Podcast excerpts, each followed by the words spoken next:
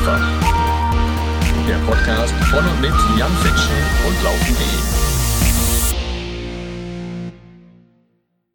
Und damit hallo, liebe Freundinnen und Freunde des Laufsports. Laufen ist einfach hier der Podcast von und mit Jan Fitschen und Laufen.de. Heute wieder mit einer Spezialfolge zum Laufen in den Bergen, zum Urlaub in den Bergen. Ja, ihr wisst, ich bin ja hier gerade auf großer Tour und habe mir das Ganze mal sponsern lassen von vier verschiedenen großen Langlaufregionen Österreichs. Ja, die Region Seefeld, die Region Aachensee, die Region Saalfelden, Leogang und die Region Schladming bzw. Ramsau am Dachstein. Und in der letzten Folge war ich ja noch eben in Seefeld unterwegs, habe mich da ausgetobt in Seefeld selber, aber auch beim Zugspitz Ultra Trail. Da bin ich nicht mitgerannt, habe aber eben da die Stimmung genossen, habe mit angefeuert, habe mitgefiebert und einfach mal so reingeschnuppert, wie sowas aussehen kann. Da war ich unter anderem auch unterwegs für meinen Partner Led Lenser. Ihr wisst ja hier die mit den Stirnlampen, habe da einen Nachtlauf mitgemacht, habe total viele witzige Leute getroffen, ähm, sehr, sehr viele auch, die mich tatsächlich hier auf diesem Podcast angesprochen haben, was mich immer total freut. Bei Instagram, da bekommt man relativ viel Rückmeldung zu allem, was man so treibt. Beim Podcast ist es halt nicht ganz so viel und ich sehe natürlich immer, wer alles zuhört, aber das dann vor Ort zu sehen, ähm, ist halt einfach besonders witzig. Und ja, dann ging das da halt wirklich ab. Ne? Start für den 111 Kilometer Lauf irgendwie 10 Uhr abends und dann Start hier nochmal und Start da nochmal und immer kam irgendwie wer ins Ziel und wurde da gefeiert. Also eine richtig große Trailrunning Party hat mich sehr, sehr beeindruckt und ich hoffe, dass ich da dann irgendwann nochmal mit dabei sein kann. Krasses Ding. Und ähm, ja, das war eben dann so das Gesamtpaket. Das meiste über meinen Aufenthalt in der Region Seefeld habe ich ja schon in der letzten Podcast-Folge drin gehabt. Und die Tour ging dann ja von da aus oder geht dann von da aus weiter an den Aachensee. Und jetzt ist es ganz witzig und ganz spannend. Ihr habt wahrscheinlich schon mal vom sogenannten Karwendelmarsch gehört. Das ist nicht nur eine Wanderveranstaltung, sondern eben tatsächlich auch so ein Ultralauf. Das heißt, es gibt zwei verschiedene Streckenlängen, 52 und 35 Kilometer. Aber die 35er ist tatsächlich nur für Leute, die eben marschieren bzw. wandern. Und die 52er ist für Läuferinnen und Läufer und für Wanderer. Und wie es der Zufall will, startet dieser Karwendelmarsch in Scharnitz, was eben in der Region Seefeld liegt, und endet dann in Pertisau am Aachensee, also der nächsten Station meiner Reise. Ja, und bevor ich gleich eben meine zwei Gesprächspartner dann hier einbinde, die diesmal dabei sind, richtig, richtig gut. Der Peter, ja, der mir im Winter schon versucht hat, Langlauf beizubringen, Peter Schwandel, ähm, der ist mit dabei und mit dem habe ich dann eben dieses berühmte Skirollern ausprobiert, was echt ein abgefahrener Kram ist und auch ganz besonders krass, ja, ich habe dabei richtig, richtig witzig ähm, den ehemaligen Bürgermeister der Region da ähm, am Aachensee rund um Pertesau, wo ich schon mit da, jetzt mit dabei war. Denn der hat eben nicht nur als Bürgermeister 30 Jahre lang der, die Politik der Region geprägt, sondern auch den Aachenseelauf ins Leben gerufen mit seinen Freunden und ähm, dass dabei zum Beispiel auch das ein oder andere Guinness eine Rolle gespielt hat. Darüber quatschen wir dann eben gleich auch noch. Aber zunächst mal kurz zum Karwendelmarsch nochmal. Idee war, ey, den eben halt auch mal vorzustellen hier im Laufe der Reise, denn wie gesagt, das ist ein ziemlich leeren, legendäres Ding.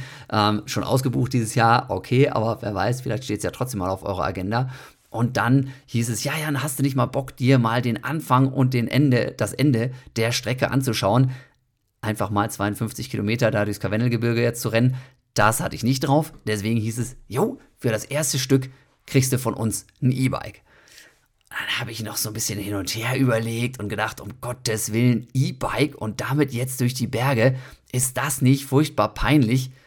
Und ich muss zugeben, es war mir an der einen oder anderen Stelle furchtbar peinlich, denn also zum Mountainbike fahren war das wirklich ein sehr, sehr schöner Weg, so diese ersten 18 Kilometer vom Start des Karwendelmarsches bis hin zum Karwendelhaus. Aber gefühlt alle anderen waren halt mit normalen Mountainbikes unterwegs. Und wenn du dann mit deinem E-Bike da ankommst, ne, als ich halte mich ja immer noch für einigermaßen sportlich, ne, äh, ja, eben einigermaßen sportlicher Typ. Und dann mit diesem surrenden Elektromotor an den Leuten vorbeifährst. da habe ich mich schon so ein bisschen geschämt. Ja, also es war echt speziell. Ich meine, die Strecke war zum, zum äh, Mountainbike-Fahren, zum E-Bike-Fahren echt genial. So ein ganz, ganz breiter Forstweg. Ne, da kann man wirklich schön hin da oben zu diesem Karwendelhaus und da habe ich dann schön was gegessen, durch die Gegend geguckt und mich einfach gefreut und gute Laune gehabt. Und letzten Endes war es auch ganz gut, dass ich das E-Bike hatte, weil ich mich natürlich am Anfang irgendwie erstmal noch verfahren habe und dann trotz E-Bikes halt echt lange unterwegs war. Und ich musste dann ja noch direkt weiter wieder mit dem Auto einmal quasi komplett ums Karwendelgebirge durch, eben an den Aachensee, nächste Station. Und das hätte ich sonst überhaupt nicht geschafft. Ne? Dann wäre ich fix und fertig gewesen wieder und äh, hätte dann wahrscheinlich irgendwo auf der Strecke gelegen. Ne? Deswegen war das mit dem E-Bike doch gar nicht so blöd, auch wenn es mir nach wie vor sehr, sehr peinlich ist und ich hoffe, ihr sagt das nicht weiter, ja? Ähm, gut, also erstes Stück abgefahren. Ich glaube, das schönste Stück, das spannendste Stück, das kommt dann tatsächlich ab eben dem Karwendelhaus. Ne? Danach wird es dann wirklich so ein bisschen Single Trail, ein bisschen technisch anspruchsvoller und so weiter. Man kann tatsächlich, wenn man sich diesen Karwendelmarsch reinziehen will, wenn man das machen möchte, kann man davon ausgehen, die ersten 18 Kilometer, ja, es geht bergauf, aber es ist technisch nicht besonders anspruchsvoll. Das heißt, das ist tatsächlich was, wo man sich so ein bisschen einrollen kann, wo man sich vielleicht auch noch mal ein Stückchen einlaufen kann. So, der wirklich anspruchsvolle Part, der kommt dann eben ab dem Karwendelhaus erst. Und dann bin ich bin ich ja die letzten Kilometer des Karwendelmarsches eben dann auch abgelaufen. Die letzten vier oder fünf waren das, glaube ich. Ne? Das heißt, ich bin, wie gesagt, mit dem Auto rüber zum Aachensee, da im neuen Hotel dann eingecheckt wunderbar, ja, Hotel Sonnenhof, richtig, richtig geniales Teil. Da bin ich jetzt auch schon zum dritten Mal gewesen, also bei jeder meiner Winterreisen und eben jetzt auch noch mal ganz, ganz liebe, mega engagierte Teil äh, Eigentümerfamilie. ist richtig, richtig coole Zimmer, tolles Essen, also genauso wie man sich das so wünscht, äh, bin ich wieder sehr verwöhnt worden. Ähm, also falls ihr da mal was sucht, Pertesau, ja, am Aachensee, Hotel Sonnenhof, richtig, richtig cool. Und wie gesagt, dann starten, ja, Schuhe an, und eben die letzten vier, fünf Kilometer nochmal abgelaufen von diesem Karwendelmarsch. Und das ist wieder ganz interessant, weil bei so einem ja, Berglauf denkst du ja immer daran, boah, alles nur so Geröllfelder und steinig und wer weiß wie wild hoch und runter. Nee, Leute, die letzten vier Kilometer geht so ganz, ganz sanft bergab, kann man richtig prima rollen, ne? also selbst wenn man richtig platt ist, kommt man da gut ins Ziel. Das fand ich ganz beruhigend und wenn man sowas einfach mal gesehen hat, dann verliert man vielleicht auch so ein Stück weit die Angst vor so einer Geschichte. Ja, das war es auf jeden Fall dann so von meinem im Übergang von der Region Seefeld zur Region Aachensee. Und am Aachensee habe ich dann halt auch wieder alles Mögliche ausprobiert. Ne? Wirklich, äh, dieser erste Lauf war dabei. Dann ein ganz, ganz, ganz, ganz richtig geiler Trail äh, direkt am Aachensee entlang. Es gibt da den berühmten Aachensee, über den quatsche ich gleich eben auch noch hier mit dem Gründer des Aachenseelaufs, ne, diesem berühmten Aachenseelauf. Und auf der einen Seite flach, Fahrradweg, relativ schnell, ja. Auf der anderen Seite aber eben ein richtig toller Trail und damit es nicht zu viel wird bei mir für die Knochen, weil eben insgesamt einmal rum dann schon 23 Kilometer, bin ich halt erstmal mit dem Boot darüber geschippert.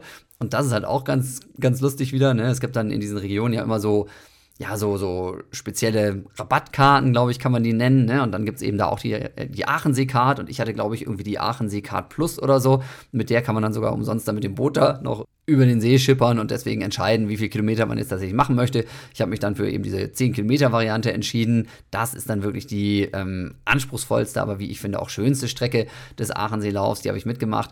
War sehr, sehr witzig. Ja, genau. Und dann eben auch mal Nachmittag noch mal ein bisschen rumgegammelt, habe mir dann da das Museum vom Tiroler Steinöl noch angeschaut, auch ganz witzig. Hast du draußen das schönste Wetter und denkst so, naja, jetzt ins Museum gehen, was ein Quatsch. Aber ähm, war ein, einfach auch wieder sehr, sehr spannend. Also wirklich, da werden dann irgendwelche Steine destilliert, aus denen wird dann eben dieses Öl gewonnen, das einfach so entspannende Wirkung hat, ne? Und dass man dann zum Beispiel auch zur ja, Anti-Muskelkater-Massage nach so einem Rennen ganz gut einsetzen kann. Fand ich wieder witzig, weil die natürlich eben auch jetzt wieder als Sponsor, als Partner vom Aachenseelauf und vom Karwendelmarsch dann auftreten und dieses kleine Museum da anzugucken, wo man dann auch wieder auf irgendwelche Knöpfe drücken konnte und einfach so interaktiv ein bisschen da spielen konnte. Das war auch wieder lustig. Naja, aber so viel eben dann zu meiner eigenen Tour. Und jetzt an dieser Stelle würde ich sagen, übergebe ich einfach mal das Wort, beziehungsweise schneid euch jetzt hier in den Podcast rein, das Interview mit dem Bürgermeister, mit dem ehemaligen Bürgermeister dieser Gemeinde da und eben, wie gesagt, Mitbegründer des Aachenseelaufs. Und damit hallo und herzlich willkommen, liebe Freundinnen und Freunde des Laufsports, zu meinem Talk mit dem nächsten Interviewgast hier. Ich sitze im Sonnenhof, mir gegenüber jemand, der hier in der Gemeinde richtig viel bewegt hat in den letzten Jahren und das nicht nur sportisch, sportlich, sondern auch politisch. Ja, mir gegenüber sitzt Josef Hausberger, der unter anderem mit seinen Kollegen und Freunden den Aarenseelauf gestartet hat vor vielen, vielen Jahren und dann auch, wo ich auch ganz, ganz großen Respekt davor habe, hier als Oberbürgermeister, ja, in der Gemeinde eben, wo wir eben hier gerade sind, Pertesau gehört auch dazu am Aachensee, da hat er hier ja, die Geschicke der Gemeinde gelenkt und ähm, hat natürlich auch eine sportliche Vergangenheit. Wie könnte es weiter äh, anders sein, ja, wenn man in so einer politischen Position landet, wenn man sich so viel durchkämpfen muss, wenn man so viel ja, Einsatzwillen zeigen muss, dann kann das nur daran liegen, dass man irgendwie auch mal richtig viel Sport gemacht hat. Und äh, ja, an der Stelle eben, lieber Josef, herzlich willkommen. Vielen, vielen Dank, dass du dir die Zeit nimmst. Für dich klasse. Vielen lieben Dank. Ja, willkommen auch von meiner Seite. Es freut mich sehr, dass ich ein bisschen was über mich und über den Aachensee lauf und die Region erzählen kann und freue mich schon auf spannende Minuten. Ja. Ja, wie bin ich zum Sport als kleiner Bub schon gekommen, äh, wo es halt naheliegend ist in Tirol. Man steigt auf die Berge, im Winter geht man zum Skifahren. Und irgendwann bin ich dann zum Laufen gekommen, weil das eine gute Alternative war mit der Familie, weil man immer so viel Zeit gehabt hat, wie das beim Klettern oder anderen Sportarten, die ich betrieben habe, auch braucht, äh, wo das Laufen eine sehr gute äh, Alternative, wie gesagt, und deshalb bin ich auch ein bisschen in dieses Medium gekommen und irgendwann ist uns auch dann die Idee gekommen, man könnte auch einen Lauf rund um den Aachensee organisieren werden wir gerne konkret. Beim Abendessen klang das gerade noch ein bisschen anders. Dann ist uns irgendwann die Idee gekommen. Das war beim wie viel siebten Guinness oder sowas, wenn ich mich da jetzt richtig entsinne. Ja, wenn ich das Geheimnis aussprechen darf. Wir waren also eine kleine, nette Laufrunde und sind in der ganzen Welt herumgefahren, um Marathon zu laufen. Irgendwann sind wir in Irland gelandet. Und da gibt's ja bekanntlich das gute Guinness. Und nach mehreren Guinness hatten wir diese äh, sehr gute Idee im Nachhinein, diesen Lauf rund um den Aachensee zu organisieren. Ja, also manchmal muss man sagen, ne, ist so das richtige Bier an der richtigen Stelle gar nicht so schlecht, auch für sportliche Entwicklung, ja. Bei mir war das ganz andersrum. Ähm, ich habe tatsächlich mein allererstes Bier in meinem Leben, war auch ein Guinness. Das habe ich damals mit Blick auf das Windsor Castle, ne, also auch, ne, königliche Familie, England und sowas genossen. Ähm, brewed in London and Dublin, ne, Guinness, also da in der Nähe von London. Und mir das überhaupt nicht geschmeckt. Und ich glaube, das hat ganz gut funktioniert, weil dann habe ich während meiner Leistungssportzeit ganz, ganz wenig Bier und überhaupt Alkohol getrunken. Ne? Aber so ist das. Ne? Bei mir, mich hat's abgeschreckt. Ne? Bei dir hat's zu äh, passenden Energien geführt. Dafür bin ich sehr dankbar.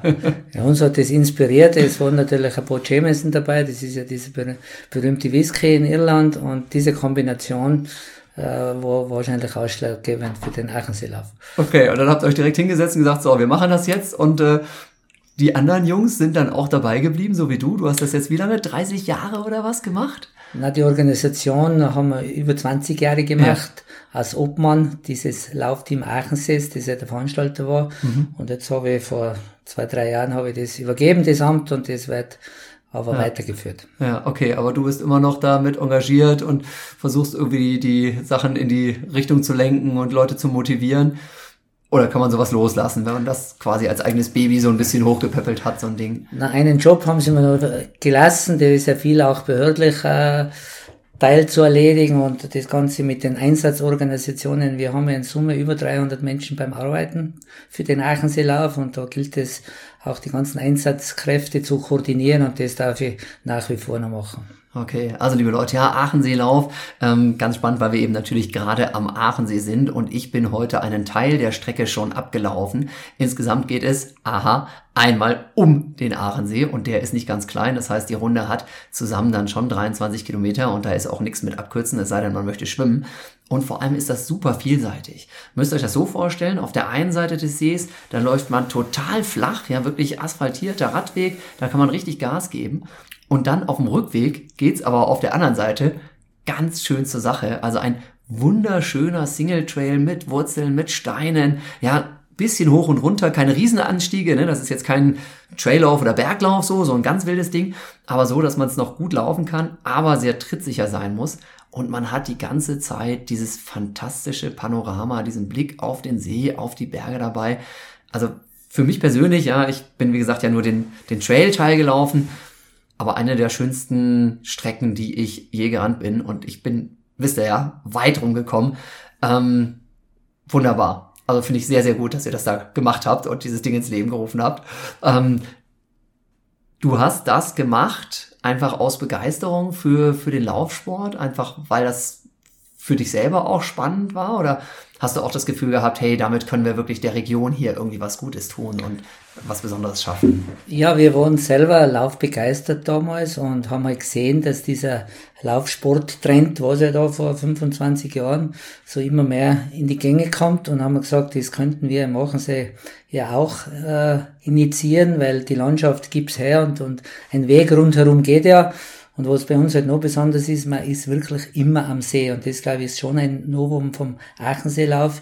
Wir haben uns ja den schönsten Panoramalauf Österreichs genannt, was ja, glaube ich, gar nicht so verkehrt ist. Das würde ich bei auch aller Bescheidenheit, weil man halt immer am See ist. Also man kann 23 Kilometer lang immer stehen bleiben und Wasser trinken, weil Aachensee hat Trinkwasserqualität. Mhm. Ja, okay, also manchmal müsste man dann, da ist es zumindest so, ich sag mal, 30 Meter über der Wasserkante, da müsste man kurz runterklettern, aber es gibt auf jeden Fall sehr, sehr viele Stationen. Und heute war es so warm, dass ich manches Mal auch gedacht habe, okay, zwischendurch einfach mal eine Runde schwimmen gehen, das Wasser war auch gar nicht so kalt, hätte auch funktioniert. Ich habe mir das dann nach dem Lauf gegönnt, ne? da bin ich wirklich dann einmal in den See gesprungen und habe gedacht so, ey, wie schön kann die Welt eigentlich sein? Genau so schön. Fand ich ganz, ganz cool. Und da kommen wir gleich noch dazu, warum das überhaupt auch bei euch so speziell möglich ist, dass man wirklich überall direkt am Wasser lang laufen kann, denn das ist auch nicht selbstverständlich, dass ein See eben so frei zugänglich ist an jeder Stelle. Und ähm, wie gesagt, Politik, ja, hat damit natürlich eine ganze Menge zu tun.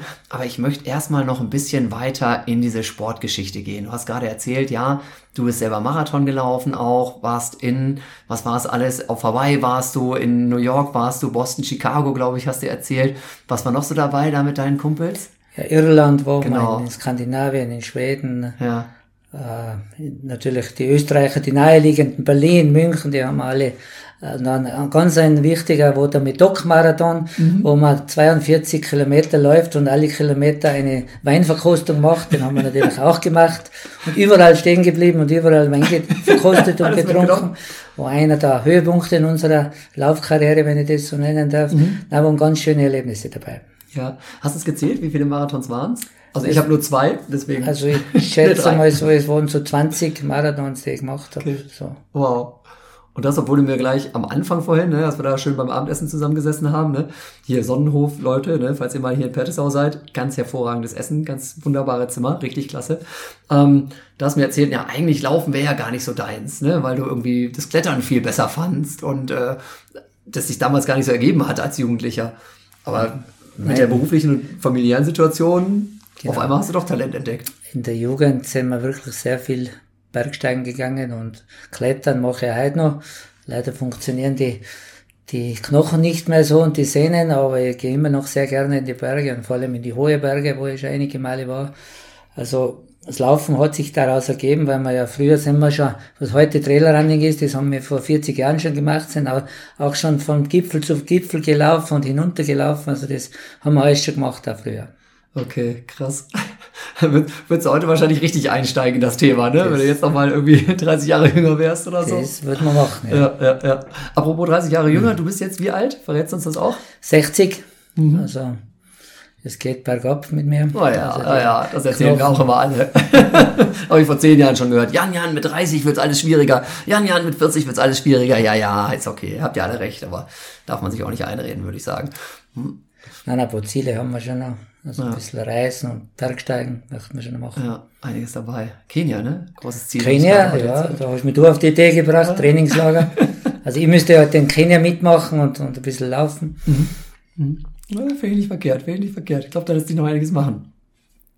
Aachenseelauf, für dich persönlich auch noch jedes Mal ein Highlight, wenn du jetzt dabei bist? Und wie hat sich das über die Jahre entwickelt? Am Anfang waren es, keine Ahnung, 10 oder 20 Leute und mittlerweile sind es über 1000. Ja, das hat sie, also wir waren ehrlich gesagt total überfordert. Bei den ersten Läufen keine Ahnung von so einer Organisation und waren das erste Mal schon 400, 500 Leute mit Handstoppung haben wir das noch Beim gemacht. ersten Mal? Ja. Schon 400, 500 Ja, Leute? Also so, so hat her? eingeschlagen. Ja, das hat sich relativ schnell herumgesprochen. Wir haben auch viel Werbung gemacht damals, zu anderen Läufen gefahren und halt auf jeden Fall 400 und 500 und dann waren es gleich das nächste Mal 1800. Also das war ein Riesensprung. Innerhalb von zwei Jahren. Ja, und da sind wir eigentlich nur in die falsche Richtung gelaufen. Das heißt gegen äh, Richtung Geisalm und da hat sich natürlich in dieser Bergstrecke alles gestaut. Ja. Also das haben wir dann ändern müssen, weil da war, haben sie natürlich äh, sich beschwert, die Läufer, weil sie nicht weitergekommen sind, weil da ein Stau war, weil man Mhm. kann ja da nicht überholen. Ja, also Single-Trail-Leute, ne? Wirklich Single-Trail. mit Wurzeln und Steinen und allem. Also und so, wie es schön wir- aussieht. Haben wir die Richtung gedreht, also da haben wir gelernt draus und jetzt haben wir jedes Jahr so gute 1000 Leute, das hat sich so ein bisschen eingependelt jetzt. Ja. Okay. Und mit Kinderlauf, das ist immer ganz ein Highlight am Vortag. Ganz die Kleinen laufen schon ihre Dorfrunde und das ist immer eine nette Veranstaltung. Ja, ja. Du hast es jetzt aber trotzdem abgegeben irgendwann, hat sie erzählt, ne? Jetzt bist also du nicht mehr der Obmann, wie es bei euch heißt, also quasi der, der Hauptverantwortliche. Ja, wir haben organisatorisch das so geändert, dass der offizielle Veranstalter ist jetzt der Tourismusverband Aachensee. Und äh, das Laufteam Aachensee, was das früher gemacht hat, hat einen neuen Obmann. Also ich habe das übergeben. Und die machen das aber genauso gut oder schlecht, wie ich das gemacht habe, weiter. Okay, also ist schon so, dass du sagst, hey, das ist in Ordnung für mich und äh, Kapitel abgeschlossen, schön, dass man das Ding auf die Reise gebracht hat und jetzt noch so ein bisschen dabei ist, aber man hat nicht mehr so den, vielleicht den ganz, ganz großen Druck da jedes Mal. Nein, überhaupt nicht mehr. Aber es ist, es kribbelt immer noch und dann ist immer eine tolle, eine tolle Atmosphäre, wenn der Startschuss äh, da ertönt und das machen wir immer noch mit der Kanone. Ja. Und, und dann geht's, wenn sich da in so einer kleinen Straße da 1000 Leute oder 1500 Leute in Bewegung setzen, ist immer ein tolles Erlebnis. Ja. Waren da irgendwelche ganz speziellen Highlights dabei? Also, habe ich gerade ganz kurz gebrieft nochmal, ne? Einmal im Trainingslager, ja, ist der Untertitel meines Podcasts und dazu kommen wir natürlich zum Schluss noch. Aber jetzt speziell auf den Aachenseelauf bezogen, war irgendwie mal wer aus, keine Ahnung, Honolulu dabei und hat gesagt, oh, hier ist es ja schöner als zu Hause oder irgendjemand anders, der Ja, das war interessant, das habe ich immer so speziell ausgewertet. Wir haben immer zwischen 30 und 50 verschiedene Nationen, die hier zum kleinen Aachensee finden, aber oft nur zwei, drei, aber Ja. da ist viel, wie gesagt, ganz viel Internationalität da.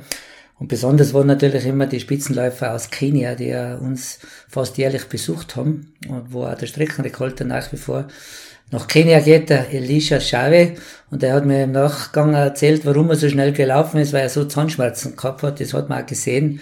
Also der hat wirklich ganz eine dicke Backe gehabt und hat absolute Spitzenzeit mit 1,15, 19, die immer noch der Streckenrekord ist. mit Zahnschmerzen. Be Begründung war dann, ne? Der wollte es schnell hinter sich haben. Auch eine Motivation. Habt ihr den direkt von der Ziellinie dann zum Zahnarzt geschickt oder?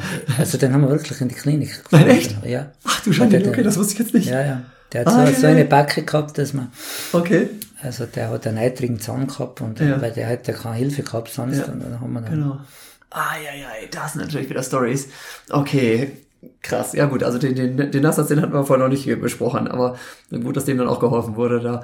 Ähm, Kenianerinnen und Kenianer sind aus meiner Erfahrung immer da, wo es richtig Kohle zu verdienen gibt. Bei euch nicht. Na, wir haben eine ganz äh, andere Philosophie gehabt. Haben gesagt, wir wollten einen Lauf für jeder Frau und Mann machen und haben auch nicht die großen Preisgelder ausgeschüttet. Wäre auch gar nicht möglich gewesen. Wir sind ja aus vier Leuten entstanden. Also wir haben ja mit unserem persönlichen Vermögen gehaftet für die ganze Veranstaltung. Da war ja niemand da, der uns einen Ausfall äh, gesponsert hätte und das ist aber finanziell sich immer leicht ausgegangen, aber wir haben nie gesagt, wir wollen da absolute Spitzenathleten da haben. Die sind gekommen, ja, die sind natürlich sehr willkommen gewesen. Es gibt ein kleines Preisgeld und Streckenrekord und das haben sich natürlich anfänglich die Kenianer abgeholt, aber das sind kleine Summen gewesen. Ja, ja, ja, ja. Und äh, die Teilnehmerinnen und die Teilnehmer, kommen die speziell jetzt wegen des Laufes dann extra hierher? Oder ist es dann auch oft so, dass einfach äh, Leute, die hier gerade sowieso Urlaub machen, ja, das Ganze findet jetzt, ich weiß nicht, ob das immer schon war, aber Anfang September statt. Ähm, man macht hier halt Urlaub und sagt auch, ja, Sport finde ich gut und jetzt renne ich da mal mit, weil das wäre ja auch naheliegend, ne? dass man was, was Kürzeres anbietet, was vielleicht jeder machen kann. Und 23 Kilometer mit dem Streckenprofil, da muss man ja schon auch ordentlich dafür trainiert haben. Ne? Das ist ja keine Touristenbespaßung, so sage ich mal in Anführungsstrichen. Ja, der, der Tourismusverband hat äh, im Rahmen des Aachenseelauf immer so ein Laufcamp auch veranstaltet. Da sind Leute natürlich gekommen und äh, es ist, verteilt sich ungefähr die Hälfte der, der Teilnehmer sind immer äh, von der näheren bis weiteren Umgebung, da gehört auch noch Süddeutschland dazu, nur für diesen Tag gekommen mhm. und die andere Hälfte haben wirklich äh, mehrere Tage hier am, am Aachensee Urlaub gemacht und haben das verbunden, Urlaub und Laufen. Okay, aber schon mit der, mit der Zielstellung, also ich komme hierher und mache meinen Urlaub wegen des genau. Aachenseelaufs, also das ist tatsächlich auch touristisch was, was ja, bringt dann für die Region. Einige tausend Nächtigungen, die jedes ja. Jahr durch den Aachensee da lukriert werden. Okay, auch nicht das Allerschlechteste. Ne? Also das ist ja generell ein großes Thema, ja, auch wenn man über die großen City-Marathons und so spricht. Also ich habe natürlich jetzt wieder keine Zahlen im Kopf, schade, aber beim Berlin-Marathon, ja, da wird also richtig, richtig auch durch Übernachtungen und natürlich Verpflege und sowas einfach auch Geld dann umgesetzt. Spannende Klamotte. Ähm, das war aber nicht die Idee dahinter, oder? Ihr habt einfach nur gesagt, ne, wir wollen hier irgendwie Sport anbieten und dann gucken wir, wie sich entwickelt. Weil genau. also mit sowas kann ja auch keiner rechnen, ja, dass das innerhalb von zwei Jahren so, so einen Knall gibt da. Na, das war nicht unsere Motivation, ganz hm. ehrlich mhm. gesagt.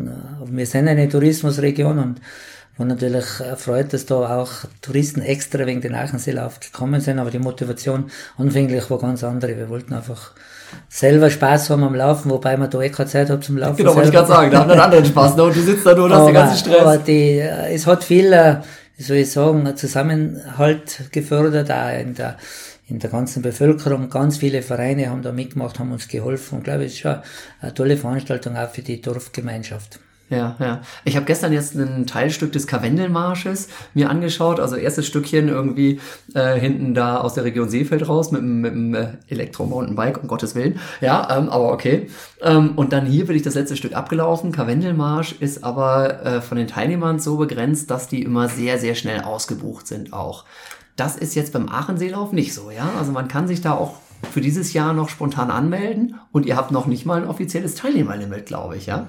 Na, wir haben, äh, wir haben gesehen, dass das Thema Laufen in dieser Form, das hat eine ihre begrenzte Teilnehmerzahl. Gell? Und, und die verteilen sich schön und das ist auch in Ordnung. So, wir wollen auch keine 3.000, 4.000 Läufer, wäre auch nicht ideal für diese Strecken, wäre auch zu gefährlich. Also dieser, dieser Level, was wir momentan haben, ist ganz ideal. Da lässt sich das aus sicherheitstechnischen Gründen alles schön abwickeln. Und die, die ganze Veranstaltung geht sich auch finanziell aus. Wir brauchen ja kein Geschäft machen, das soll nicht rundum gehen. Also da passt das ganz genau, diese Teilnehmerzahl momentan. Ja, das ist blöd, da müssen wir den Podcast jetzt leider abbrechen, weil natürlich nach dieser Sendung werden sich mindestens 5000 Leute jetzt noch mehr anmelden in diesem Jahr. Aber gut, vielleicht lassen wir das Ganze erstmal auf uns zukommen. Nein, also liebe Leute, ja, ganz unter uns wirklich. Ne? Sagt es keinem weiter, weil ihr habt das gerade gehört, hier sollen nicht so viele Leute teilnehmen. Aber vielleicht, ja, vielleicht gehört ihr ja zu denen, die jetzt gedacht haben, oh, das schaue ich mir auf jeden Fall mal an. Ich kann es euch sehr empfehlen. Ne? Macht da gerne mal mit. Finde ich eine sehr, sehr schöne, sehr abwechslungsreiche, spannende Strecke und natürlich auch, um hier nochmal Urlaub zu machen. Aber wie gesagt, nicht weiter sagen, ne? weil wollen wir nicht. So, okay. Danke dir, Josef, für diese sehr ehrlichen Worte. Leider, aber das ist ganz völlig falsch aufgezogen. Diese, diese Kombination ähm, Sport und Politik, wo wir so ein bisschen ähm, im Intro schon drauf eingegangen waren, die finde ich ja auch sehr spannend. Du warst also über 30 Jahre hier Bürgermeister, das heißt auch als du mit dem Aacheneelauf angefangen hast oder als ihr mit dem Aacheneelauf angefangen habt, warst du schon dabei. Wie kommt man denn auf die Idee? Weil, also gerade Politik ist ja heutzutage, ja, ich sag mal so, Viele sagen um Gottes Willen, die machen ja sowieso nur Murks. Andere sagen um Gottes Willen, was sind das für harte Hunde und Mädels, ja, dass die diesen ganzen, ähm, ja, diese, diese ganzen Anstrengungen da auf sich nehmen. Und in vielen Fällen ist es ja auch eine sehr undankbare Aufgabe, die man da hat. Also mit freiem Wochenenden ist dann irgendwie nichts mehr, ne? Und gerade in so einer Region hier, ja, man wird natürlich überall erkannt und überall noch auf irgendwas angesprochen. Aber du hast das 30 Jahre lang durchgezogen. Ja, eigentlich bin ich nur in die Politik gegangen, weil ich äh, sportlich damals ganz gut trainiert war und ich wollte immer schneller sein wie die Opposition. das, ist mir, das ist mir gelungen. Also ich war immer schneller, solange ich noch aktiv war. Zumindest äh, haben wir immer die Mehrheiten gehabt oder meistens die Mehrheiten gehabt, aber das ist, war kein Problem bei uns. Wir haben ein sehr gutes politisches Einvernehmen gehabt aller aller Parteien. Ich bin ein parteiloser Bürgermeister. Es ist eher ein Novum in Tirol, dass man keine Partei hinter sich hat, aber es hat gar nicht so schlecht funktioniert, weil ich keinen, von keinen abhängig war und so haben wir jetzt relativ frei entscheiden können. Wie kommt man auf die Idee? Das ist in so einem kleinen Dorf, kennt man sich und wenn man wenn man halt sieht, dass Leute engagiert sind und ich war damals auch Ortsstellenleiter der Bergrettung, nennt man das und recht ein verantwortungsvoller Job und, und da, hat man halt die Leute gekannt und die Leute haben dich gekannt und die Politik Politik sucht ja halt Leute, die, die man kennt und, und weiß ungefähr, was die machen und wie die dicken. Und dann schlittert man da halt irgendwie hinein in das Ganze. Also war nicht mein Wunschtraum oder mein Lebenstraum, aber Ja. ist ja halt so passiert. Okay, das heißt, du hast eigentlich vorher einen ganz normalen anderen Job gemacht, ja? Hast da irgendwie verschi- verschiedene Sachen irgendwie gehabt und dann bist du trotzdem da gelandet. Und ähm, ja, anscheinend ja auch sehr erfolgreich, ne? sonst würde man da nicht so lange bleiben auf so einem Job. Für sechs Jahre wird man immer gewählt bei euch normalerweise, ja? Also, Eine Periode dauert immer sechs Jahre. ja. Äh, wenn man nicht vorher zurücktritt oder, oder ausscheidet, aber dauert sechs Jahre, dann wird wieder gewählt. Und in, bei uns gibt es eine Direktwahl, also da wird der Bürgermeister wird direkt gewählt von der Bevölkerung. Wow, okay. Hat das auch geholfen zum Beispiel, dass du eben klar über Bergrettung, aber eben auch über den Sport einfach gut vernetzt warst, dass du einfach dadurch einfach natürlich auch einen sehr, sehr guten Draht hast? Weil ich behaupte ja immer, wenn man gemeinsam Sport gemacht hat oder Leute irgendwie auch nur grob über den Sport kennt, hat man in vielen Fällen sehr guten Draht zueinander. Ja, also das habe ich irgendwie schon gelernt, dass die Leute, ich war damals wirklich schon sehr sportlich, nicht als sportlich, aber vielseitig halt und Bergsteiger, dass die Leute das schon irgendwie anerkennen, wenn jemand Sport betreibt, weil viele selber haben vielleicht nicht die Motivation oder die, die Kraft, da selber Sport zu betreiben, aber es gefällt ihnen, wenn auch ein Politiker Sport betreibt. Also den Eindruck habe ich gehabt, dass das schon genützt hat, weil ich eben sportlich war. Ja, also Sympathiebonus gibt's dadurch auf jeden Fall. Das ist schon mal nicht schlecht, ja. Ja, kann ich mir auch sehr gut vorstellen. Also, ne, klar, ich selber rede mir das natürlich auch ein, ne, logisch, ne, das ist ja auch, ne, man, man redet sich die Welt ja auch so, wie sie einem gefällt, ne, aber habe ich auch das Gefühl, ne, wenn, wenn einem Leute irgendwie erzählen, sie machen hier und sie machen da, ähm, für uns natürlich ganz besonders, aber das, das hat schon, hat schon irgendwie, sorgt für einen Imagegewinn.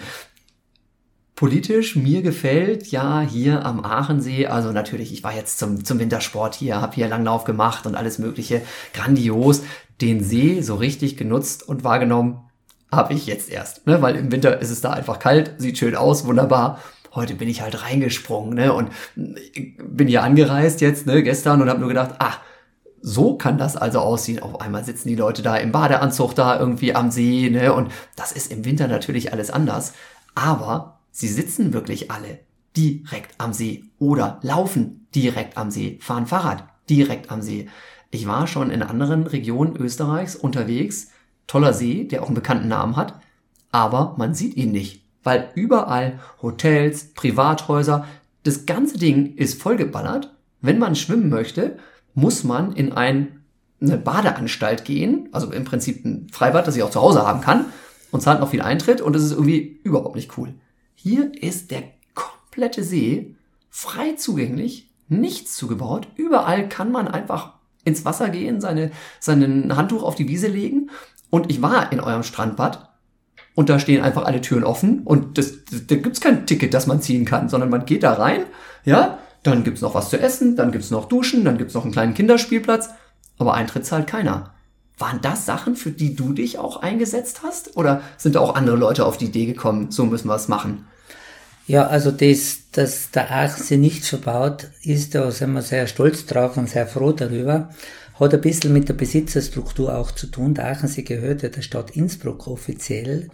Und äh, die wollten das vielleicht auch nicht, aber die Aachensee-Gemeinden sind ja Aachenkirch und eben. Also das haben wir schon sehr verteidigt. Da werden ja viele Hunderte, wenn ich sagen darf, wenn es gar nicht reicht, gekommen, die wollten unbedingt ein Bootshaus oder ein Grundstück am See oder ein Häuschen am See, was ja verständlich ist. Hätte ich auch gerne, ja. Hätte, hätten viele gerne, ja. Aber das haben wir eigentlich ganz rigoros immer unterbunden, weil wir gesagt haben, das wollen wir nicht und der See muss frei zugänglich bleiben und wird, wird es auch in Zukunft bleiben, weil da sind keine Bestrebungen da, beziehungsweise haben wir das auch gesetzlich schon in diesen Konzepten so verankert, dass das einmal nicht passieren soll, also oder darf. Ja. Und da ist auch nie jetzt, also keine Ahnung, ob du das jetzt hier erzählen darfst in so einem Podcast, da ist auch nie einer irgendwie mal an dich rangetreten und hat gesagt, hier guck mal, hier ist der dicke Geldumschlag und können wir nicht doch irgendwie eine kleine Ausnahme machen mit Trick X und Tricks Y oder sowas? Weil also die Versuchung von irgendwelchen Leuten, da mal richtig das große Rad zu drehen, die ist doch garantiert da, oder? Also einmal wollte man mich bestechen. Ja. Also einmal in meiner Karriere. Ein einziges Mal, nur in 30 Ja, Jahren. Und der hat mir dann einen, einen Geld, ein Geldkuvert über die, den Tisch geschoben. Und habe ich reingeschaut und habe gesehen, das waren damals nur die Schilling. Das ganze Paket an Schilling Tausendern drin gewesen. Dann habe ich, gesagt, habe ich kurz nachgedacht, was machen wir da? Dann habe ich zum Telefon gegriffen, habe meine Sekretärin angerufen und ich gesagt, jetzt hat uns der Herr da eine große Spende für unseren Verein, wir haben einen sozialen Verein gegeben, kurz gleich in den Safe, da verpacken wir gleich. Und das Groteske war dann noch, eine 14 Tage drauf haben wir eine österreichische, die höchsten Herren der Polizei in Österreich da gehabt. Und da ist es so üblich, dass die Gemeinden immer die Einladung aussprechen für die. Und weil sie alle gegessen haben, die Herren, dann habe ich gesagt, wisst ihr, für was wir heute das gesponsert haben, dieses Essen von diesem Bestechungsgeld? Nein. Ja, das war so eine Geschichte. Darf ich wahrscheinlich gar nicht sagen, aber ist mir jetzt wurscht. Ist verjährt, ja, ist, ist 20 Jahre her. Man weiß ja auch nicht, wer es war und. Nein, das war es nicht. Aber ja, das genau. war das einzige Mal, ja. wo man wirklich, der wollte da immer so ein, so ein Grundstückel haben. Genau. Und ja, weil solche Menschen gibt's ja einfach überall auf der Welt. Ne? Und also das, wie gesagt, bei der, bei der Lage hier ne? und in dieser Region, dass da die Verführung sehr, sehr groß ist, es einfach mal zu probieren. Also hätte mich jetzt wirklich sehr gewundert und es wundert mich auch, dass es nicht noch mehr waren. Also, Aber ähm, erstaunlich, dann gibt's ja doch Entschuldigung, ich weiß nicht, ob man das so sagen darf, gibt es ja vielleicht doch weniger Arschlöcher auf der Welt, als man manchmal meint. Das ist äh, schön. Danke sehr. Fand ich gut. Ähm, außerdem diese ganze Bebauungsstruktur, die finde ich ja auch klasse hier, ja. Also man, man kommt hier nach Pertes auch rein und im Winter sowieso, ja, überall diese Langlaufläuben und einfach ähm, große Wiesen, selbst im Ortszentrum. Man hat also nicht das Gefühl, es stehen riesige Hotelklötze rum. Teilweise sind die Hotels schon groß, aber passen sich einfach unheimlich harmonisch, finde ich, an die Landschaft an. Ähm, ist auch sowas eine Geschichte, wo man viele Grabenkämpfe auch äh, ausfeiten musste, ähm, dass sich irgendwelche riesen Hotelketten hier einkaufen wollten und gesagt haben, so, wir bauen jetzt hier irgendwie, keine Ahnung, so ein 500 Betten Ding hin oder so. Ja, das haben wir, glaube ich, auch ganz geschickt gemacht, wenn ich das so sagen darf. Wir haben immer gesagt, wir wollen keine großen Ketten, das kann man natürlich nicht verhindern, wenn jemand einen Grund hat. Aber wir haben Folgendes gemacht. Wir haben gesagt, unsere Obergrenze liegt bei 220 Betten. Und das kann man gesetzlich verankern. Und 220 Betten ist für eine Hotelkette uninteressant. Und damit haben wir diese wirklich ganz tolle Struktur in unserer Gemeinde, dass wir zu 95 Prozent Familienbetriebe haben wo auch die Nachfolge schon wieder geregelt ist und die halt aus eigener Kraft äh, schon investieren und auch wir haben auch große Häuser, aber die auch teilweise das aus wirtschaftlichen Gründen brauchen, um das ganze, den ganzen Wellnessbereich auch zu refinanzieren. Aber in Summe haben wir, glaube ich, ganz eine gesunde Infrastruktur, eine gesunde Entwicklung. Wir haben also nicht so Satellitendörfer, wie das vielleicht da oder dort ist, sondern aus, aus den eigenen Betrieben, aus den Familien gewachsene Betriebe haben wir hier in unserer Gemeinde. Hm, ja, also finde ich, das, das merkt man einfach am, am Stadtbild, am, am ganzen Flair auch so hier. Ähm, ich habe es sehr genossen, also tatsächlich im Winter, wenn ich hier war, ich habe hier auf meiner Reise ja oft ein sehr, sehr strammes Programm und komme überhaupt nicht zum Durchatmen. Und heute war es eben zum ersten Mal, also ich bin zum dritten Mal hier so, dass ich wirklich mal eine Stunde da im Strandbad gelegen habe, dass ich danach ganz kurz durch den Ort geschlendert bin, mir alles in Ruhe angeschaut habe. Und da ist mir das nochmal ganz besonders bewusst geworden, was das auch einfach für eine, für eine Besonderheit ist hier. Äh, ja, Respekt. Also äh, ne, ich glaube, du hast auch da mit deinem Team natürlich, ne, ich glaube auch als, als Bürgermeister macht man nie den Job ganz alleine, aber da habt ihr wirklich einen, einen richtig, richtig coolen Einsatz hier gebracht. Ähm, super klasse Geschichte. Wenn du jetzt mal so schaust, also eine Tourismusregion hier, ja, und jetzt hast du gerade schon erzählt, Wellness ist ein ganz, ganz großes Thema. Könntest du das ungefähr beziffern, dass du sagst, pass mal auf, ähm, keine Ahnung, 30 Prozent kommen her mit Fokus auf Wellness und 50 Prozent mit Fokus auf Sport oder ähm, mischt sich das einfach bei allen? Weil gerade das Thema Wellness ist ja unglaublich auch angewachsen in den letzten Jahren. Aber ich habe auch das Gefühl, gerade so eine Region wie hier, die lebt natürlich auch davon, dass man einfach sich sportlich total toll austoben kann, ne? sowohl im Winter als auch im Sommer. Also das haben wir sehr gut beobachten können. Früher war man ja so eine reine Wanderregion, was wir immer noch sind, weil wir eine wunderschöne Wanderregion haben, das Karwendel und Rofan, wo man sich ja austoben kann beim Wandern. Aber durch diese neuen Sportarten, sei es das Biken, E-Biken, auch das Laufen. Früher hast du, wenn du am Aachen entlang gegangen oder gefahren bist, kaum einmal einen Läufer gesehen. Heute, wenn man in der Früh um 6 Uhr entlang fährt, nachher sind schon die ersten Läufer unterwegs und abends. Also da glaube ich, hat sich die ganze Entwicklung schon sehr positiv in eine Richtung bewegt, die wir, die wir auch haben wollten. Wir sind eine Sport- und Vitalregion, heißt Aachensee. Und das, glaube ich, das steht nicht nur drauf, das leben wir auch. Gell? Und, und haben auch ganz, ganz viele Möglichkeiten. Man kann am machen, ich habe es einmal gezählt, richtig 50 Sportarten machen. Ja? Also wirklich 50 Sportarten. Wir haben ja alles da vom See mit seinen Möglichkeiten bis zum Golf und Klar, was im Winter. Sport also das sind wirklich Bergen, ja. 50 Sachen kann man machen. Also es sollte für jeden was dabei sein. Ja, ja, okay. Also ich muss, glaube ich, noch ein paar Mal wiederkommen, bis ich das alles ausprobiert habe. Ich bin jetzt wahrscheinlich bei knapp zehn Sachen, die ich hier ausprobiert habe. Morgen steht Skirollern auf dem Programm und ich bin so ein bisschen nervös, muss ich sagen, ja.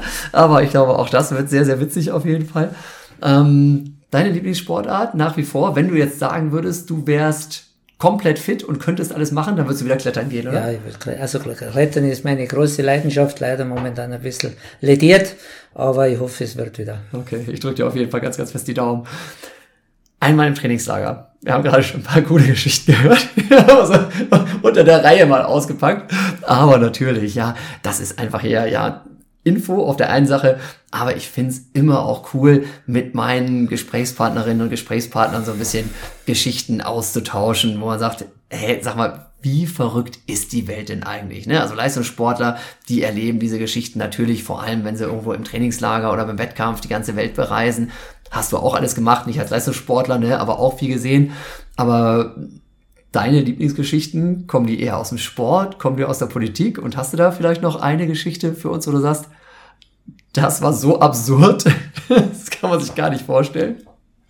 Äh, fällt mir jetzt eigentlich nur beim Achenseelauf nur mehr ein, da haben wir einer, der hat das nicht begriffen, dass er ins Ziel laufen muss und ist die Runde nur mehr gelaufen. Nein! Tatsächlich. Also der hat das nicht checkt, da ist er das Ziel, da sind ungefähr gefüllte 1000 Menschen, die, die da stehen äh, und, und das Ziel mit einem großen Bogen und der war wahrscheinlich eher in Trance oder sonst was, jetzt ist er die Runde noch mal gelaufen, hat sich danach beschwert, dass wir eigentlich schlecht beschildert haben. Bei der 23 Kilometer Runde das Ziel nicht kapieren. Okay, Ja, das, gut. das sind leider Tatsachen für denjenigen gewesen. Ja, hat, einen schönen Tag gehabt dann im Nachhinein. Und Ja. politisch, da gab es so eine Geschichte mit einer Hundebesitzerin. Ah ja, also wenn ich das da erzählen darf. Sehr eines, gerne. eines Tages sitze ich im, im Büro, äh, ganz gedankenlos, auf einmal kommt eine schon reifere Dame bei der Tür herein und knallt einen so einen schwarzen kleinen Sack auf meinen Tisch. Habe mir anfänglich gar nicht ausgekannt. Dann habe ich das näher betrachtet habe, dieses, diesen Gegenstand, hat sie mir erstens gerochen und sie hat dann das auch kommentiert, was das ist und das war auf Tirolerisch Hundescheiße. Und die Dame war eine Schweizerin, hat sich riesig beschwert, dass wir am Aachensee, so eine schöne Region, keine entsprechenden Hunderückgabestationen und, und Sackspender haben. Und wie es der Zufall im Leben so haben will, haben wir vor zwei Monaten oder drei Monaten vor dem Besuch dieser Dame haben wir schon die entsprechende Infrastruktur bestellt. Und das dauert natürlich Lieferzeit. Und genau in dieser Woche, wo die Dame da war, sind diese 100 oder 150 Behälter damals aufgestellt worden. Und jetzt haben wir natürlich für diese Dame die größte Region überhaupt. Die hat uns gelobt über bis in den Himmel hinauf. Der Josef wir- kann zaubern. dass wir so schnell reagiert haben. Also das war ganz eine nette Geschichte und ich glaube, wir haben da einen Stammgast gewonnen. Das glaube ich auch. Ich hoffe, ihr hört jetzt nicht den Podcast und ist beleidigt, dass es sich alles ganz anders zugetragen hat. Aber genau. werden wir sehen. Okay. Liebe Leute, Josef Hausberger, ehemaliger Bürgermeister, Mitbegründer auf jeden Fall des Aachenseelaufs, Sportler natürlich durch und durch. Heute mein Gast hier in dieser Folge. Mir hat sehr viel Spaß gemacht. Vielen lieben Dank, dass du dir die Zeit genommen hast und ähm, ich komme auf jeden Fall gerne mal wieder bei euch vorbei. Mir hat auch Spaß gemacht und vielleicht haben wir noch den einen oder anderen Platz am Aachensee, würde mich freuen. Wir verlosen zwei Plätze, Leute. Guckt auf meinen Instagram-Kanal. Ich darf demnächst zwei Plätze verlosen. Ja, aber ich weiß noch nicht genau, wann ich das mache. Aber guckt auf jeden Fall gerne rein. Zwei Startplätze für den AC-Lauf darf ich verlosen. Gut, und damit vielen lieben Dank und bis bald. Und hier geht's lustig weiter, meine Lieben. Ja, das Gewinnspiel, das ich ja gerade angekündigt habe, das läuft jetzt tatsächlich schon auf meinem Instagram-Kanal. Und zwar gibt's da so ein Reel, äh, wo ich irgendwie in der Gegend rumlaufe mit meiner Stöckchenkamera da in der Hand auf einer Asphaltstraße, ja. Und da müsst ihr euch mal reinklicken und da steht drin, wie man diese zwei Startplätze gewinnen kann. Läuft noch bis zum 2.7. das Ganze, also gerne mal dabei sein. Ja, und nach diesem kurzen Zwischenintro jetzt hier möchte ich auch gar nicht groß weiter quatschen, denn das mache ich gleich noch lange genug mit meinem nächsten Gast und zwar mit dem Peter. Ja, liebe Freundinnen und Freunde des Sports, ich bin immer noch am Aachensee und ich weiß ja, und das freut mich auch sehr, dass ich ganz, ganz viele treue Zuhörerinnen und Zuhörer hier habe, die schon die ein oder andere Folge mit mir hier durchlebt haben und manchmal vielleicht auch ein Stück weit durchlitten haben. Und heute, heute war wieder so ein Moment, wo ich gedacht habe, um Gottes Willen, das gibt eine Folge von Fitschen in Gefahr. Denn heute muss mein Gast schon wieder lachen, der mir gegenüber sitzt. Oh, wirklich, ich habe ein bisschen Schiss gehabt. Ne? Ich bin kein ganz sehr mutiger Typ, muss man sagen. Alles, was bergab geht und was ich nicht kann, das ist nicht so meins. Ja, und ihr erinnert euch, ja klar, Aachensee, ne? es geht natürlich wieder um den Connect, auch zum Langlauf. Und da erinnert ihr euch vielleicht, wenn ihr da noch zugehört habt. Ich war hier mal mit der Petra unterwegs, ja. Ganz, ganz lange Distanzen macht ihr auf diesen Brettern völlig verrückt. Und dann, dieses Jahr im Frühjahr, war ich nicht nur mit Petra, sondern auch mit ihrem Freund dem Peter unterwegs. Denn der hat versucht, der Judith und mir das Langlaufen noch mal ein bisschen, ja, besser beizubringen. Und jetzt, naja, Sommer, grüne Wiese, nix mit Schnee. Aber so eine Art Langlaufen kann man hier trotzdem machen. Skirollern nennt sich das oder Skiroller fahren. Und das haben wir probiert. Und liebe Leute, ich habe da noch nie drauf gestanden und gedacht, oh oh, wenn das mal gut geht. Denn im Winter liegt man schon ab und zu mal auf dem Schnee. Aber im Sommer auf der Straße nicht so geil. Alles gut gegangen, es war sensationell. Ich habe wieder viel zu viel Vorrede gemacht hier, denn gegenüber sitzt mir jetzt ja, mein Langlauflehrer. Peter, vielen Dank mal wieder. War eine tolle Session. Schön, dass du mich hier schon wieder nach vorne bringst. Hallo Jan, immer eine Freude mit dir auf den Brettern zu stehen. Heute haben die Bretter ja Rollen gehabt und man hat dir die Anspannung durchwegs angesehen. Deswegen sind wir ja gleich etwas bergauf gestartet, dass die Geschwindigkeit aber nicht so hoch hat werden können. Toll hast du es gemacht. Danke dir, danke dir. Also liebe Leute, ja, um das mal so ein bisschen einzusortieren für alle, die sowas noch nie gesehen haben. Im Prinzip hat man so, ja, kleine Holzbretter, die sind wie lang? 50 Zentimeter oder so? 60 Zentimeter bei Skating ungefähr. Genau, und dann an jeder Seite eine Rolle, davor, eine Rolle. dahinter, genau, vorne und hinten. Ja. Die Bindung äh, gleich wie im Winter. Du nimmst auch deinen Skating-Schuh aus dem Winter, du nimmst die Stöcke, äh, wie du die auch im Winter verwendest, wechselst nur die Spitze aus, äh, die für den Sommer ein bisschen stabiler ist. Asphalt ist einfach härter als Schnee, wie du schon, schon gesagt hast. Äh, da brauchen wir auch andere Spitze. Ein Fahrrad, Fahrradhelm auf, die dünne Langlaufhandschuhe anziehen und dahin geht's. Also du brauchst eigentlich als mehr Ausrüstung nur den Skiroller. Ja, Bekleidung tatsächlich auch wieder ganz normale Laufklamotten, ne? Da hast du deine Büchse an, äh, irgendwie, ja, ne, T-Shirt dazu, wunderbar. Und dann geht's los. Ähm, man braucht einen relativ sauberen Asphalt, ne? Das ist schon irgendwie leichter, ja. Äh, eignen äh, tun sie vor allem Radwege bitte bleibt weg von, Stra von einer befahrenen Straße, macht einfach keinen Sinn. Äh, auch ich als Autofahrer denke mir, was macht der Typ da mit Skirollern? Wenn ich mal wem auf der Straße rollen sie, macht keinen Sinn. Du brauchst eine gewisse Breite äh, und stehst im Straßenverkehr nur im Weg und es ist einfach gefährlich am, äh, auf einer befahrenen Straße. Äh, Radwege, super. Ich denke, jeder hat irgendwo in seiner Heimat Radwege, wo er, gut, wo er das gut umsetzen kann. Ja, also hier in, in Perdesau am Achensee habt ihr jede Menge so Radwege. Direkt unten am See ist vielleicht ein bisschen schwierig, weil da ist natürlich, gerade jetzt im Sommer ist noch nicht Hochsaison, aber da ist schon mal ordentlich was los. Aber es gibt ja wieder diese wundervollen Wege einfach in die Seitentäler rein. Im Prinzip ganz ähnlich da, wo man im Winter eben mit den, mit den Langlaufskiern dann unterwegs ist. Da waren wir auch gerade am Start. Am Langlaufstüberl geht's los, ja? Habe ich es richtig ausgesprochen? Genau, ja? Langlaufstüberl. Du, du wirst bald eingebürgert, Jan. Da haben wir einen wunderschönen Weg Richtung äh, Pfalztouren, neu asphaltiert, äh, in einer Breite wie Radwege üblich sind, äh, leicht steigend.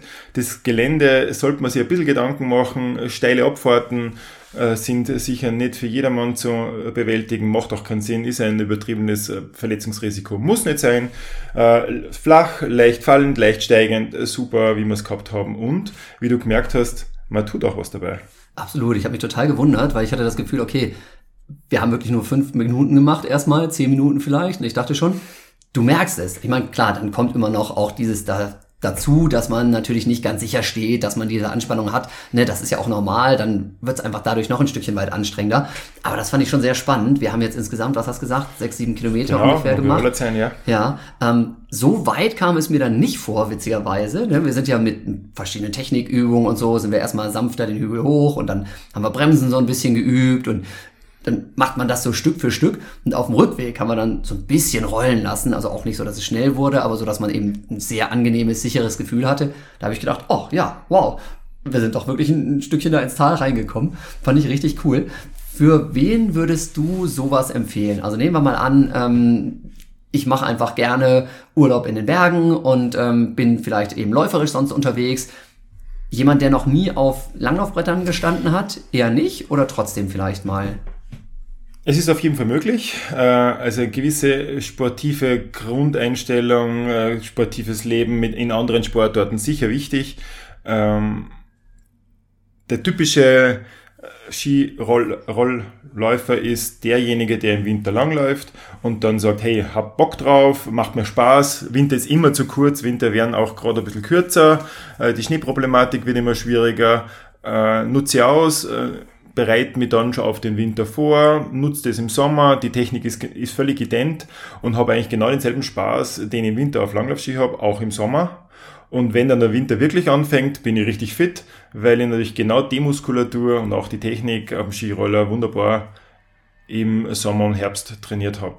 Also eine super Vorbereitung und äh, so gesehen für sportive Leute absolut umsetzbar. Jan, du hast die draufgestellt und wir sind mehr oder weniger losgelaufen. Äh, klappt auf jeden Fall für sportive Leute. Ja, also hat mich tatsächlich auch sehr überrascht, muss ich sagen. Ähm, es gibt ja irgendwie, klar, auch so ein bisschen verschiedene Modelle. Ne? Eins mit etwas schmaleren Rollen, damit fährt man ein bisschen sportlicher. Ich habe jetzt die etwas breiteren Rollen gehabt, da hat man ein bisschen mehr Stabilität im Fuß. Aber das hat wirklich schon gut hingehauen. Wir haben jetzt die Skating-Technik gemacht. Es gibt das Ganze auch in der klassischen Technik, da hast du aber selber gesagt, das ist tatsächlich eher noch ein bisschen schwieriger, weil man natürlich anders als im Winter keine Spur hat, in dem man fährt. Ne? Ja, das haben dann die Radfahrer nicht so gern, dass wir da uns eine Spur in den Asphalt reinfräsen lassen würden. Also nicht, dass diese Ideen schon hat äh, gegeben. Ja? Ja, gibt's gibt's unterschiedlichste Konzepte. Es gibt Rinnen, die aufgelegt werden, äh, Kunststoffmatten, auf die lang gelaufen wird, auch mit Ski im Sommer. Aber richtig durchgesetzt hat sie wirklich nur das Skirollern, weil es muss einfach sein, es muss leicht um, umsetzbar sein äh, und du brauchst auch eine gewisse Distanz, äh, dass dir Spaß macht. Eine so eine, eine aufgelegte Runde irgendwo in der Wiese, die 500 Meter lang, hat, äh, lang ist, wie soll es denn gehen, dass du da einen Spaß am Skirollern entwickelst, ähm, weil es einfach zu kurz ist.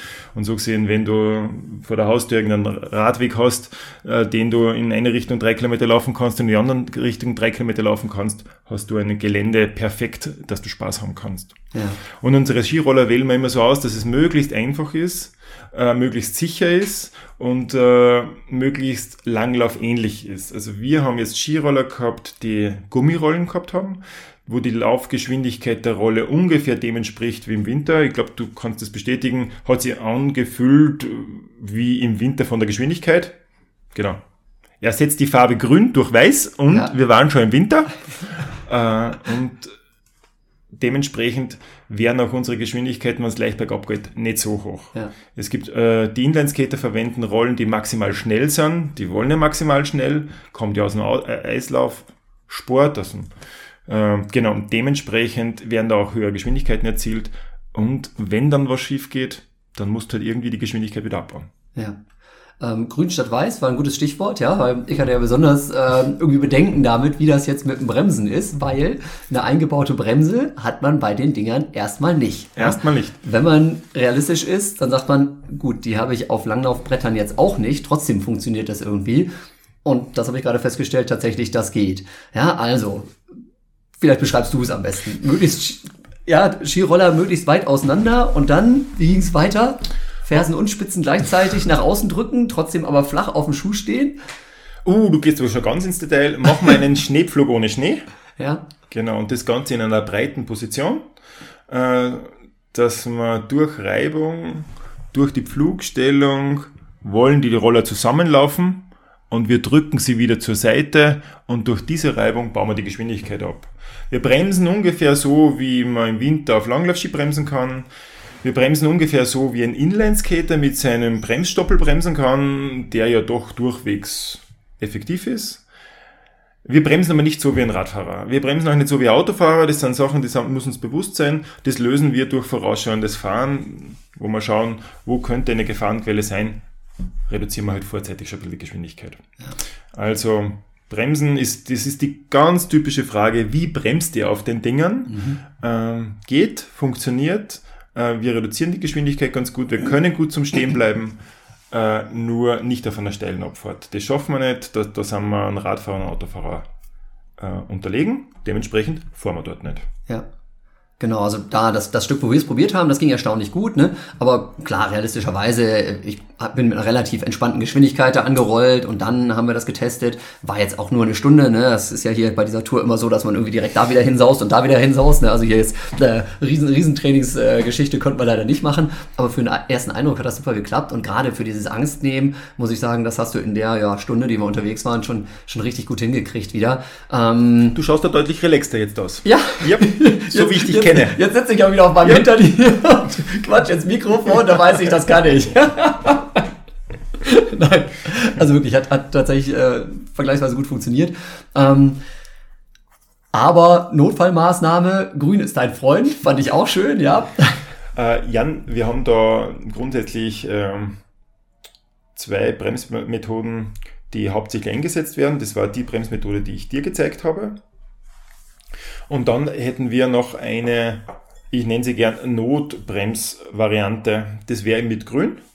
Äh, in der Regel ist äh, auf einer oder sogar beiden Seiten eines Radweges immer irgendwas mit Wiese, Buschwerk, alles super. Äh, und dann geht es darum, dass ich, wenn ich eine, wenn ich mehrere Fehlentscheidungen schon getroffen habe, dass ich dann nochmal einigermaßen sicher aus der Nummer rauskomme und dann geht es ab ins Grüne. Und da haben wir auch eine Technik, da sind wir leider heute nicht dazu gekommen. Da schiebe ich ein Bein vor und versuche im Grünen möglichst aufrecht noch, ohne hinzufallen, die Geschwindigkeit abzubauen. Ja. Äh, wenn da eine, eine, eine Wiese nebenan ist, gleitest du in die Wiese raus, in der Regel passiert nichts äh, und du stehst dann äh, richtig schön stabil in der Wiese. Ja. Äh, kannst dir vorstellen, wenn da jetzt so ein Gestrüpp äh, neben deinem Radweg ist, ist es mit äh, souverän stehen bleiben dann die, die andere Frage, dann hängst halt irgendwo im Busch drinnen. Äh, aber immer nur besser, äh, was uns nicht passieren darf, ist, wir dürfen kein äh, Radfahrer über den Haufen fahren.